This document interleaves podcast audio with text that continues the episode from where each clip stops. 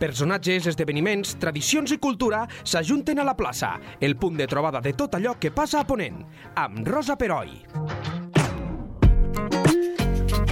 El dia a dia de cadascun de nosaltres està ple d'activitats, rutines, horaris que hem de complir i tasques pendents que acabem o no de resoldre. Estem immersos en un esdevenir i a vegades és frenètic, que de tan poc temps que ens deixa, sovint ens impedeix aturar-nos i pensar que el temps no és infinit.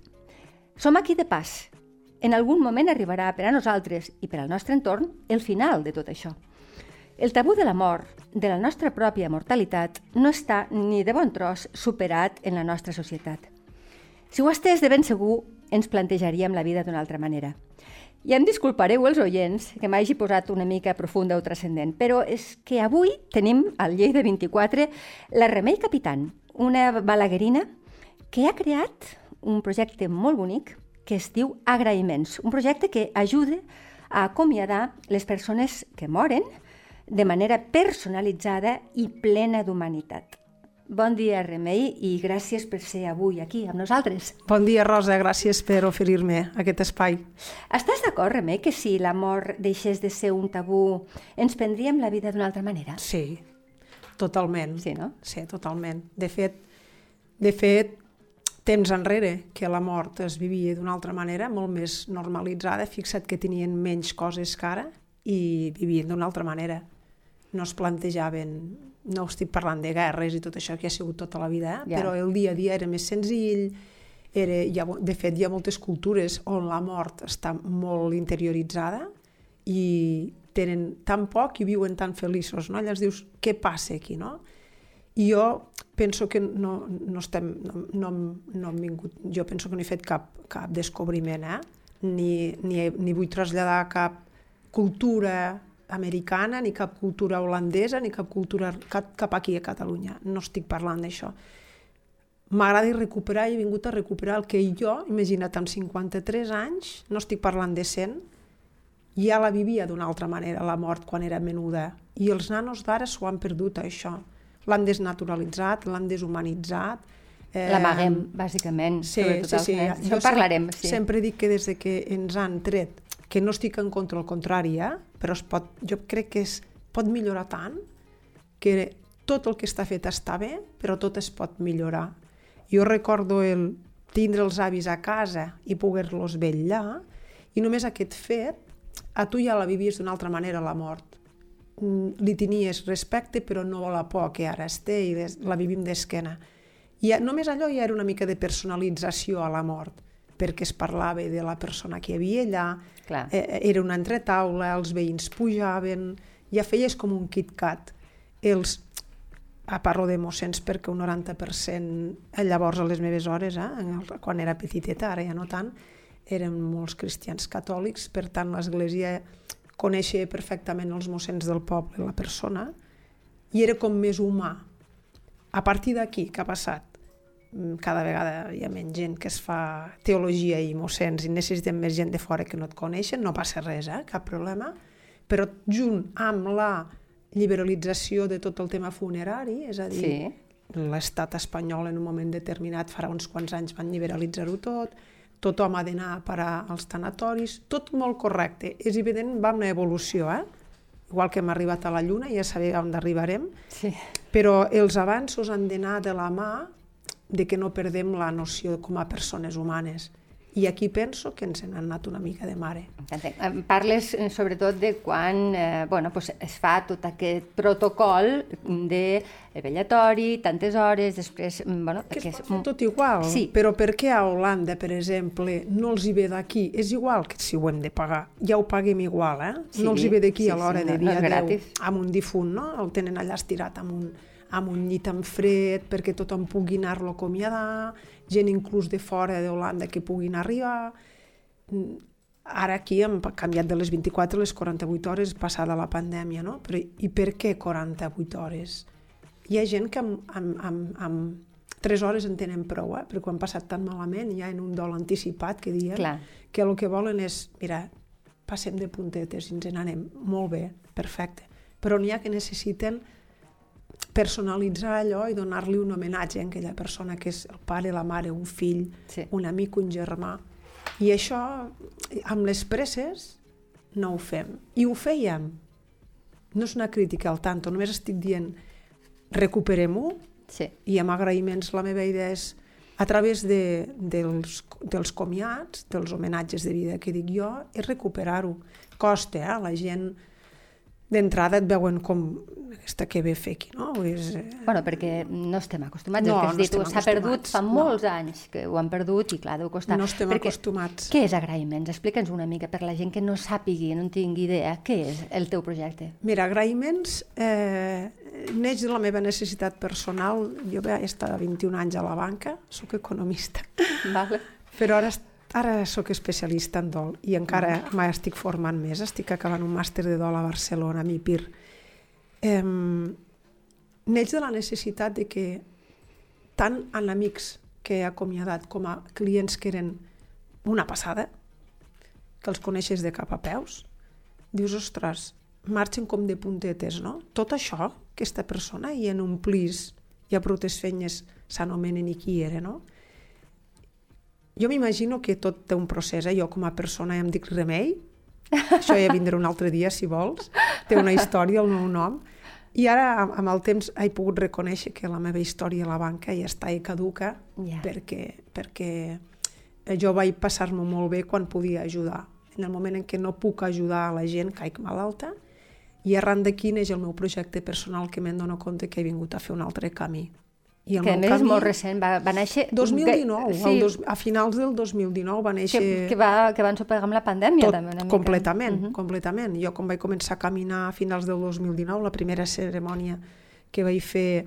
Jo sempre dic que la primera va ser la del meu pare i la segona la del meu amic Guillem, amb 8 dies de diferència, que es va suïcidar, 35 anys.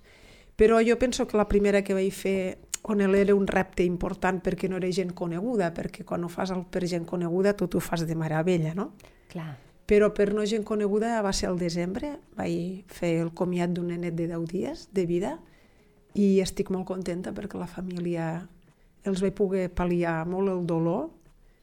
Han set pares una altra vegada, això és molt important, sí. perquè va ser un cop molt dur, i allà és on més me'n vaig donar compte que, que sí, que l'havia encertada, que el meu camí era aquest i que agraïments neix d'això, d'una necessitat personal abans que res, de que jo vaig caure malalta a la banca i vaig veure la mort molt més propera que del normal, una malaltia que estic recuperada, i arran d'allò vaig dir, jo, si m'he de morir, vull que em feu una festa.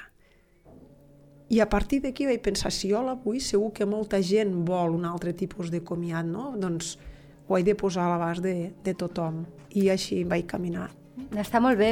Suposo que omple un buit que ni tan sols érem conscients que teníem, perquè jo, experiència personal, eh, per desgràcia, hem enterrat avis, hem enterrat pares, i també hem anat a vellatoris, a enterraments, i moltes vegades et trobes, suposo que per propi tabú, propi prejudici, pròpia, no ho sé ben bé, El que diran, el que diran, i què diràs tu, una mica? Perquè quan t'apropes al, al, a les persones que estan allí, al Sí, vellatori, sí. no saps ben bé què dir-los per consolar. I això és perquè potser ens fa tanta por. Sí, jo crec que és per por i després perquè no se n'ha parlat. Fixa't que antigament, jo sempre dic les mateixes paraules, eh, ens hem modernitzat tant que hem obviat el més senzill. Abans les senyores i els senyors, quan es moria algú, i dic sobretot senyores perquè era més habitual, anaven de negre.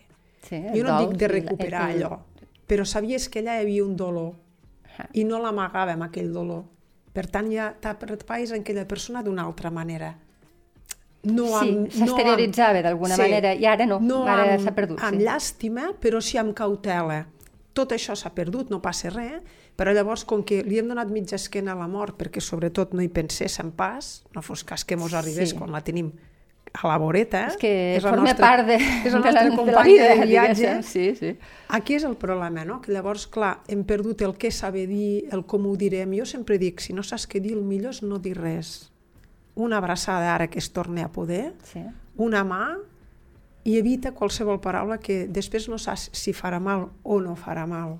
Perquè no en sabem més, no ens eduquen. Aquí està. I jo tampoc, eh?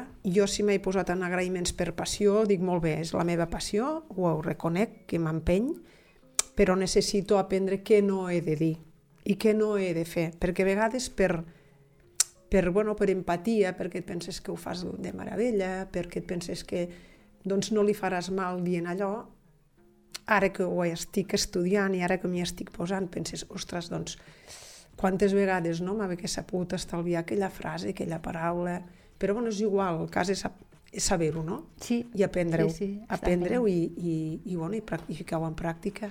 Perquè agraïments s'ocupa de fer l'homenatge, fer la cerimònia, també s'ocupa de, eh, de tràmits administratius, tinc Sí. entès, és a dir, coses que a vegades per la família és molt feixuc, segons quin tipus de famílies. Si m'ho demanen, sí. Si m'ho demanen, jo ho exposo. Eh? I a part de fer l'abans, l'acompanyament, si encara la persona no està morta, doncs també a vegades fas aquest trànsit, no? una mica l'acompanyament a la mort també l'he fet.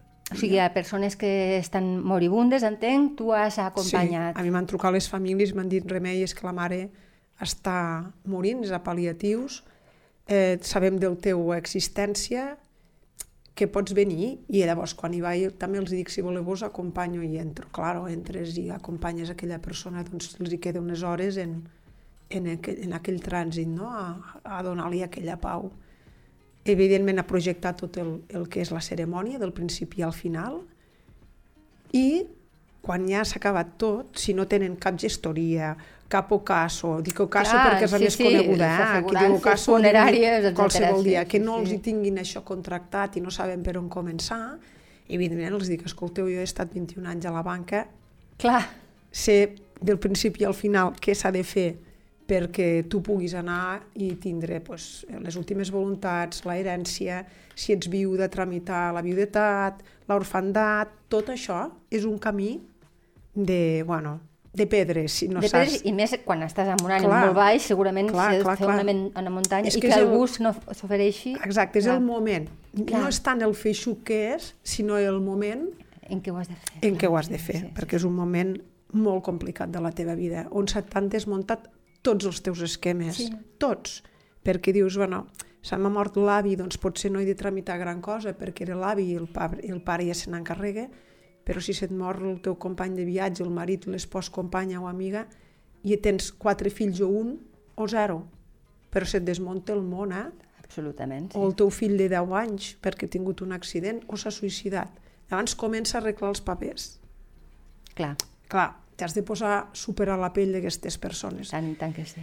Doncs es tracta d'agafar-los de la mà amb una bona llista i, i cap allà, i començar a donar els toms que si notaria, que si banc, que si seguretat social, bueno, tot això que s'ha de fer. Sí, sí, i que és ineludible, a més a més. Eh, ara ho comentaves tu, o sigui, a veure, no és el mateix eh, enterrar un avi que estava al final de la vida i que la família segurament tard o d'hora ja estava preparada però no? pel, pel, pel, perquè, perquè morís, que no una mort per un suïcidi, una mort sobtada, una mort d'una persona jove que no t'esperes. Suposo que eh, les persones estan d'una altra manera, no? els, els que es queden, i tu ho deus haver de tractar d'una manera diferent, perquè no és el mateix.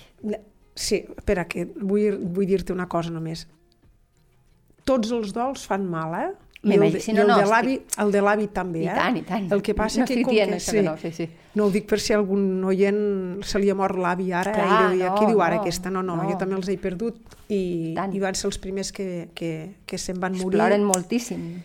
Sí que un avi és el que deia, no? És com que té una malaltia llarga, no? I és un Exacte. dol anticipat Sí. que Ja et vas en vida. preparant en vida i poquet a poquet perquè saps que en qualsevol moment per la llei de la vida el seu cor s'aturarà abans que un altre.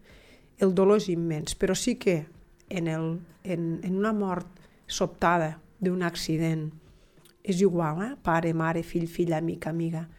El suïcidi, que està tan, tan, tan estigmatitzat, eh? sí. que el per què, eh, si és valent, si és covard, si és quantes paraules es diuen al voltant d'aquesta mort tan important que avui en dia és la primera causa de mort, la primera. I amb el temps, ara sort que els professionals se n'han donat compte, que quan tabú era, no? Dir que si se'n parla serà efecte dominó. Això és una faula. Com més se'n parla de les coses, millor. Perquè la gent que té els pensaments suïcides també en parlaran més. i també s'obriran més a dir, ei, que jo això ho estic pensant. No tindran potser tanta por a parlar-ho, ni vergonya. Aniran a professionals que els puguin ajudar i treure la màscara no, d'aquest tipus de mort, perquè al final és una mort. I, sí. i ni ell ho ha decidit, ni és valent, ni... Se tracta de persones que per algun motiu tenen molt clar i moltes decideixen ficar fi a la seva vida, els motius a saber. Sí que hi ha molts estudis eh, que estan molt demostrats, no? que és, eh, normalment és una falta de serotonina molt important al cervell i fas un clic i decideixes acabar amb la teva vida. És cert que un 90% de gent que se suïcida estan en tractaments o són gent que han tingut alguna depressió o que és que potser no la tenien curada i es pensaven que sí. És cert eh, que una estadística marca que sí, però molta part, no. Molta part, tu has estat fent amb ells una cervesa avui i no arriben a casa. Llavors dius, anem molt en compte i el que hem de fer és parlar-ne que la família, que nosaltres en diem els supervivents, vetllar per ells, aquesta culpa, no? perquè no ho he vist, sí. perquè no me n'he donat sí, sí, compte. Sí, això passa, cert. Vetllar per mm. ells i dir-los, ei, amb calma, és una mort, mm, ja mirarem a veure, potser no, o, el per què, però ja no és tant el per què ho ha fet, sinó que ara hem de tractar que s'ha mort i aquest dolor és el que hem de pal·liar, el dolor de la mort, perquè el del per què, al final, ens sumem a la culpa per l'estigma social, eh? per sí. la cultura, eh? no per res més perquè si donéssim o ens ho prenguéssim com a natural el suïcidi com el morir d'un càncer, Clar, no et sentiries no et culpable. tan no, culpable, però sí, com sí, que sí. des de ja, doncs imagina't, segle XVIII-XIX, no deixaven enterrar Ah, els cementiris, és veritat, es pues imagina't enterrar tu fora, una casa de bruixes cert. vers aquest mort, no? Llavors dius, bueno, anem a fer les coses ben fetes i parlar-ne i, i mireu de naturalitzar-ho, tot i que és un tema complicat. Ha de ser molt complicat. Eh, també, abans ho, ho esmentaves tu, mm, fa uns anys que la majoria de les cerimònies eren religioses, i més a la, mhm. la nostra cultura judeu-cristiana. Ara no, ara hi ha moltes cerimònies que són laiques per decisió expresa de la persona que ha marxat. Tot això eh, per tu no és cap impediment, és a dir, és la teva, la mateixa feina sigui per caire religiós, mm, hi ha un, un capellà pel mig, sí. entenc, una cerimònia religiosa o no? Entenc que no, el tractament per, és diferent. Per mi, cap, per mi no tinc cap problema. Eh, es tracta de parlar amb el mossèn, sí. arribar a un acord perquè jo represento que clar, vas a casa, a casa de Déu, a la casa cristiana, ell té la seva litúrgia i t'has de remetre a la seva litúrgia, però sí que és cert que hi ha mossens que m'ho fiquen molt fàcil i sempre els hi dic, eh, jo l'únic que faré és parlar del difunt, però sempre també, si puc, eh, clar, ells tenen molt clar, els cristians, que hi ha una reencarnació, eh, un tornar a néixer... La transcendència. La transcendència de Déu, no? Clar, jo no vaig a xafar això ni molt menys. Jo només vaig a parlar del difunt i si era cristià, sempre, sempre, sempre apropant-lo a aquesta paraula, això està claríssim. Però no és el mateix explicar en res, 3, 4, 5 minutets la història d'aquella persona d'una manera maca, emblemàtica, senzilla, que arribi als familiars i apropar-lo a la seva creença al màxim, uh -huh. i a més a més posar un ritual, no? De, no sé, repartir rames d'olivera, o allà mateix eh, alguna cançó en directe que li agradava amb ell, o dos, o tres, o quatre, totes parlades amb el mossèn d'aniran i en quin moment. Bueno, es, es tracta de donar-li aquell caire, tot i religiós, però que sigui un homenatge al difunt. Clar, però per això necessites una mica documentar-te. Això Clar, ho fas sí, parlant amb els sí, familiars... Sí, sí. Tant a les laiques com a les religioses, tot i que les religioses he de parlar amb el mossèn per donar permís per tot, Clar. evidentment hi ha un treball, un treball previ, molt previ. Si són 24 hores o 48, que és de córrer, evidentment, perquè el difunt s'ha mort avui, i en 48 hores, que és el que marca la llei espanyola, sí. catalana també, eh? eh l'hem d'enterrar, doncs ha de córrer més. Si són les postergades, que són les que ara estic tenint més, que és altra, les que no hem pogut fer per la pandèmia, tinc més marge, no? Però en el cas de les immediates, que dic jo, que són les més normalitzades, jo vaig a parlar amb la família, evidentment, I allà ens estem les hores que convingui. Parlant de la persona que s'ha mort, són moments complicats perquè estan en, en trauma, Clar. però et diria també que són moments complicats i alhora sanadors, perquè jo pregunto, només faig una pregunta i ells comencen, i a vegades amb una pregunta t'ho expliquen tot. Clar. Sí que és cert que a vegades te fan, estan tan trencats que no te contesten molt escuet, i allò, jo d'allà he de refer la vida d'aquella persona. L'he de saber tota, pràcticament tota. La infància, l'adolescència, si estaven casats, a on, com, si van festejar... Clar, són moments que dius són d'usos, però alhora també els hi va molt bé, perquè ho recorden, ploren, riuen, perquè surten anècdotes. Clar, sí, sí, ha I- de ser una cosa una mica amarga, però també hi ha d'haver Sí. un punt aquí de... Sí, és un punt també de, de tocar de peus a terra De a la catarsi, vida, sí, sí, perquè sí, al sí. final, Mm. si el que s'ha mort és una persona catxonda, Clar. acabem rient tots, perquè surt tot el que havia fet de positiu. I ja només amb aquest treball ja els ajudes. Ja van d'una altra manera al comiat, d'alguna i allà a sobre, si l'escrit que jo faig el reconforte, jo sempre dic que els hi fa de bàlsam sanador, doncs clar, el resultat, el resultat és molt maco. També t'ha de plenar molt a tu, Molt, perquè, perquè molt. no sé, Sí. no? És, és pal·liar el dolor dels altres, és una cosa que ens reconforta els humans. Bueno, jo sempre ho dic que aquesta feina no sé si em va millor a mi Ja que els familiars. Mhm. A mi sí. Abans ho comentaves també, i és aquesta despersonalització de la mort, aquesta por de parlar-ne. Creus que moltes de les coses que vivim tan contra natura quan se'ns mort algú, eh, potser les podríem suavitzar una mica si, per exemple, féssim pedagogia inclús als nens? O sigui, en lloc de dir el pare, l'avi se n'ha anat al cel, quan tu, per exemple, no tens creences religioses, Sí, sí. que són coses que dius perquè no saps què dir. No, no, no, completament d'acord. La pedagogia, bueno, el, que- el que estem parlant avui aquí és com tot, eh? en, el, en aquest món que vivim, la transformació comença en l'educació, de tots els termes. Eh? I hi ha moltíssima gent que està fent tasques molt bones, eh, fent tallers a les escoles. Mm, jo no t'estic dient de jo perquè jo tota l'acabo de començar. I... Sí, però t'estàs formant molt, Sí. eh? M'has- m'has Clar, jo, la meva idea en agraïments era homenatges de vida, però en el moment en què comences a, a formar-te en el postgrau que vaig fer aquí a la UDL, especialista universitària per la UDL, i ara a Barcelona, clar, vas coneixent gent que fa moltíssimes coses. Llavors pots anar compaginant perquè ells mateixos t'ho demanen, eh? et diuen, remei, a part dels homenatges, si poguessis fer algun taller... Hi ha gent a Barcelona, ara està jubilada, crec, però la Xussa era molt bona en fer tallers a les escoles, com qui fa un taller de pintura, Sí? hi havia moltes escoles que a primària hi posaven tallers de la mort. I aquí també hi ha una associació de dol, la de Ponent, la Servei de Ponent de dol, Sí. la Montse Robles, la Begoña, que també estan fent treballs a les escoles molt macos perquè els nens naturalitzin aquest terme. I és aquí on comença el tema. Si els nanos naturalitzen el, el, el fet de la mort, eh, és per parlar-los a cada edat li toca el seu, eh? I l'hem Evident. els nens petitets està no clar. tenen el terme de la universalitat com un nen de 18 anys, eh? Clar. Però a cada edat el seu sí que li pots dir l'avi s'ha mort i que es mori vol dir mira, pots agafar una llavor pots, o, o uns dibuixos animats quants n'hi ha?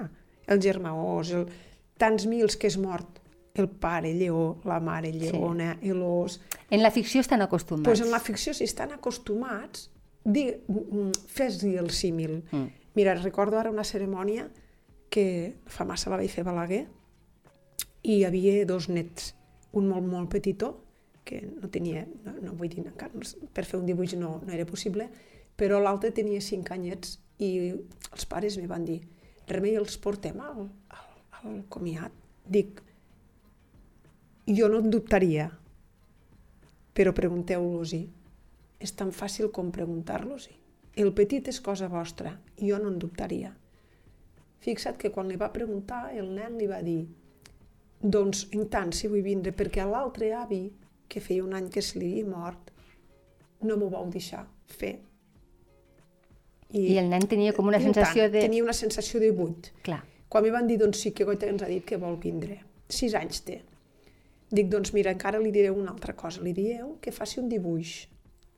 I que a la cerimònia hi haurà un moment que ell serà el protagonista i li deixarem el, dibu el dibuix damunt del, del fèretre, uh -huh. i després se n'anirà al cementiri a dins amb... I es va presentar amb el dibuix i me'l va vindre a ensenyar. Diu, mira, quin dibuix he fet a l'avi. I va dibuixar un sarcòfag. Ah. Bueno, és la seva visió Claro.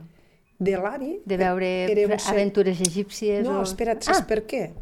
Perquè aquest senyor, des de que es va jubilar fins ara que tenia 80 anys, es va aficionar moltíssim a l'antropologia. ah, d'acord, molt bé. Va estudiar antropologia a casa, no te pots imaginar quants CDs d'aquests antics tenia d'antropologia. I el nen li explicava coses d'Egipte. Doncs pues fixa't, ell va similar... Va ser el seu homenatge. Sí, Va ser el seu homenatge. pues, li van posar i quan ell va posar el dibuix damunt del fèretre no et pots imaginar com va arribar a plorar. Això és acomiadar-se. Sí, clar. És que sana- el plor, el plor sanament, també... eh? És que més, hi ha una altra cosa, és que el plor el reprimim i potser no l'hauríem de reprimir tant. No, hi ha persones que no poden, però si aquell nen plora a l'avi ficant-li el dibuix i d'aquella manera ell li diu adeu, això sana. I ara em trobo la mare moltes vegades i m'ho diu, escolta, no t'ho pots arribar a imaginar com ne parlem d'una manera Amb naturalitat. nat amb naturalitat. bueno, una mica va per aquí, t'ho he volgut explicar perquè, ta- mm, molt perquè- bonica, eh? A més, la... la... perquè veus que sí, que, que Sí. la pedagogia comença des de baix i ojalà, ojalà els ajuntaments, i ho dic en veu alta, Sí, sí, clar, perquè al final és un piquessin tema a les de... portes de la gent especialista en aquest tema Exacte. i a les AMPES de, i a les AFES i, i ens hi posessin una mica d'espai aquí. Sí. Segur. Eh, tinc entès que fa cerimònies individuals, però també fa cerimònies col·lectives. N'has fet algunes. Me... Sí. Com va això? Mira, t'explico. Bueno, les col·lectives, per desgràcia, ho he de dir, ha sigut arran de la pandèmia. Clar, clar. Per què? Doncs perquè se'ns ha mort moltíssima gent i no hem pogut fer el comiat, d'acord? Sobretot a les residències... Exacte. Sí. Moltíssima gent que no ha pogut tindre la seva funeral, diguem-ne, homenatge de vida, cerimònia, comiat, com vulguis, doncs perquè en temps de pandèmia mm, no cal que ho recordem, no? Anaven a la caixa, es cremaven sí. i quasi ni arribaven a les famílies. Tot va començar arran de, de l'abril-maig del 2020, recordo que tothom me va insistir remei, remei, perquè se'ns està morint la gent, la gent està amb un dolor, fes una cosa online, imagina't, jo acabava de començar de la banca, un any de peron de malaltia, agraïments recient nascuda, la pandèmia, jo de online, perdona, però no en tenia ni idea. Ja, clar, no. Eh, L'Instagram me'l vaig donar d'alta particular pels nanos, controlar-los, que en tinc tres, per poca cosa més. I em veus a mi portant les xarxes d'agraïments, la particular que ho feia com puc, però dic, bueno, dic, haurà de... com se fa tot això? El cas és que ho vaig fer, no em diguis com. Em va ajudar moltíssima gent. Eh, va ser una cerimònia online molt maca, al maig del 2020, que la vam anunciar per xarxes, que comunicant bona premsa aquí va fer una feina sí. sí, molt xula, perquè ho va arribar a tants llocs que també el programa del CUNIT em va trucar a Cadena Ser i arran d'en ells vam rebre fotos de tota Catalunya per poder parlar, no, no, no de no d'aquella persona, però sí anomenar-los. Clar, Van sumar-se al meu projecte La Bogeria, els 11 músics d'aquí Lleida, que van ser espectaculars. Està penjada eh, a Instagram aquesta cerimònia, agraïments. I va ser durant una hora justa, perquè en una hora si no es perd el live, on, on d'alguna manera vaig voler pal·liar el dolor de genèric sí. de tants mals que hi havia hagut per tot arreu, per tota Catalunya, on també va participar una amiga, la Núria Aranès de, Puig, de Artesa de Segre, Uh -huh. que amb una olivera van penjar totes les fotos que ens havien enviat. Va, va ser molt bonica. Arran d'allò, l'Ajuntament de Lleida em va demanar, eh, en pica, es va obrir la primera onada el juliol del 2020, fer la cerimònia col·lectiva pels lleidatans i la van fer a la, aquí a la mitjana, Sí. es diu Sospirs de Pau. Sospirs de pau, sí. Sospirs de Pau, molt maca. Bueno, allà també va intervindre músics, ballarins, es van llançar globus. L'Eric Smith va fer un monòlit preciós que està al cementiri on es representa Lleida, no? amb un buit al mig, i l'olivera que surt d'allà, no? com és la mort es transforma en vida. Per tant, uh Mhm. -huh. pal·liem el dolor amb un ritual molt maco que vam tirar a sorra. Balaguer també ho va veure i llavors el pròxim Tu ets balaguerina. any... Sí, sí. vaig fer silencis amb llum el Exacte. pròxim any perquè el 2020 es va tornar a tancar tot, sí, sí, llavors sí. vaig fer silencis amb llum a Balaguer.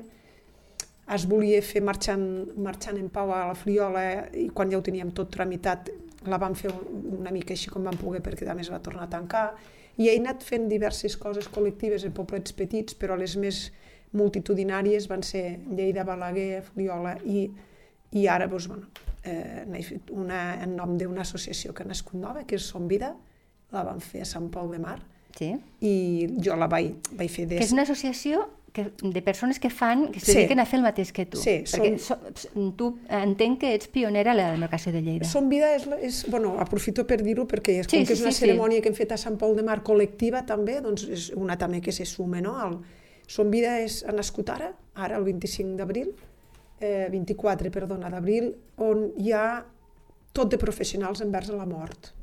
Tant celebrants, especialistes en dol, psicòlegs, hi ha metges, jo sóc economista però especialista en dol, eh, gent que ha fet eh, una carpeta molt maca que es diu Mas de mi, que s'està, està, està tenint molt d'èxit per Madrid, eh, una noia holandesa que també està amb nosaltres que fa acompanyament a pal·liatius en un hospital a Madrid. Tots, tots tenim a veure amb la mort i l'únic que ens hem ajuntat és per poder-li donar una mica més de naturalitat, d'informació, de transparència, de poder donar als usuaris que necessitin informació sobre la pròpia mort. No només si necessites una cerimònia laica i un celebrant o un homenatge, sinó doncs, si algú necessita un acompanyament, si algú necessita formar-se en algun tema. Bueno, és una mica... Bueno, això és llarg d'explicar, som Sí, sí. vida. Eh, però jo et convido mica- un altre dia que aquí, vinguis a explicar-nos sí. això, perquè veig que és molt, molt nou i quan tinc una certa consolidació és que ens encantaria que vinguessis amb algú altre. Sí, sí, sí, vindrem, fantàstic. Bueno, jo a mi m'han dit que sigui la presidenta, sóc la presidenta de Som Vida, Per tant, ja tenim aquí la presidenta de Som Vida. però doncs, tots som, els set que som, som gent... Jo sé, sempre dic que ens hem ajuntat unes llumetes que estàvem sueltes per parlar de la mort i, i donar-li la, la importància que té, no? I a veure si podem fer fenya, tots plegats. I ja per acabar, em permets una pregunta personal, Claro. Remei? Sí, Tu, tu hi penses en la teva mort? sí, claro. I No li tens por? No, no, no, no. no, no, no. Mira, el dia que em vaig posar malalta, que vaig fer l'excedència al banc, vaig anar a donar el cos a la ciència. Ho vaig fer el mateix dia. Vaig sortir de Terrassa de firmar, me'n vaig anar a l'Hospital Santa Maria a demanar-ho tot. Vaig anar al notari, vaig firmar-ho tot, com ho volia, de quina manera, i vaig tornar i tinc el carnet de donant. No, no, no de donant, de, o sigui, el meu cos se'n va a la ciència directa el dia que em mora. O sigui, passo directament a la piscina, que dic jo Aquella piscina, sí. o sí. allà on vulguin. I tot el que haguessin de gastar per mi, si tinc la cerimònia escrita, la música, la tot cervesa... planejat. Sí. Sí. I quan ho expliques a casa, què et diuen? Bueno, estan molt acostumats. Bueno, clar. El meu home sempre em fa, no, no, no, moriré jo aquí en percal que em deixes, muntat una festa tu, ni a l'arra, jo no t'ho faig perquè és, és complicat. Amb els meus fills un dia van tindre una xerrada que em van dir, mare, deixem-ho per l'endemà. I l'endemà els vaig tornar a preguntar, m'han dit, bueno, t'ho contestarem perquè si no, no callaràs. I els hi vaig preguntar que si morien abans que jo, què, què volien. I sé cada un d'ells el que vol, com ho volen. Per tant, estic Però jo, no, tranquil·la. jo tinc dos fills, jo no m'ho puc imaginar. Ja, pues, jo estic tranquil·la que si passe, a part del dolor que em trencaré en vida, si més no Saps sé que que estaré tranquil·la perquè moriran i, i el comiat serà com ells han volgut. I tens sentit de la transcendència? O no? Sí. Tu sí. Sí. Això és sí, una cosa que molt consola tra- molt. Estic molt tranquil·la, perquè segurament que més a saber el que farem un altre puesto, no sé. El Tranquil·litza siga- només El escoltar-te. que siga, que siga, només demano bona persona i que ajuda al que puga. Molt bé, Remei. Doncs si els oients volen saber més sobre aquest projecte, que mirin una web que és, a més és preciosa, que és eh, agraïments.cat, allí es poden ficar en contacte amb tu. Sí, ha, hi ha el telèfon, la, el mail, tot, sí. Molt bé. Doncs moltes gràcies, Remei, per venir i a veure'ns aquí i per totes aquestes reflexions que ens estàs fent. Moltíssimes gràcies, de veritat. Gràcies a vosaltres, de veritat. Gràcies. Bon dia. La plaça, amb Rosa Peroi. Cada dos dilluns a lleida24.cat.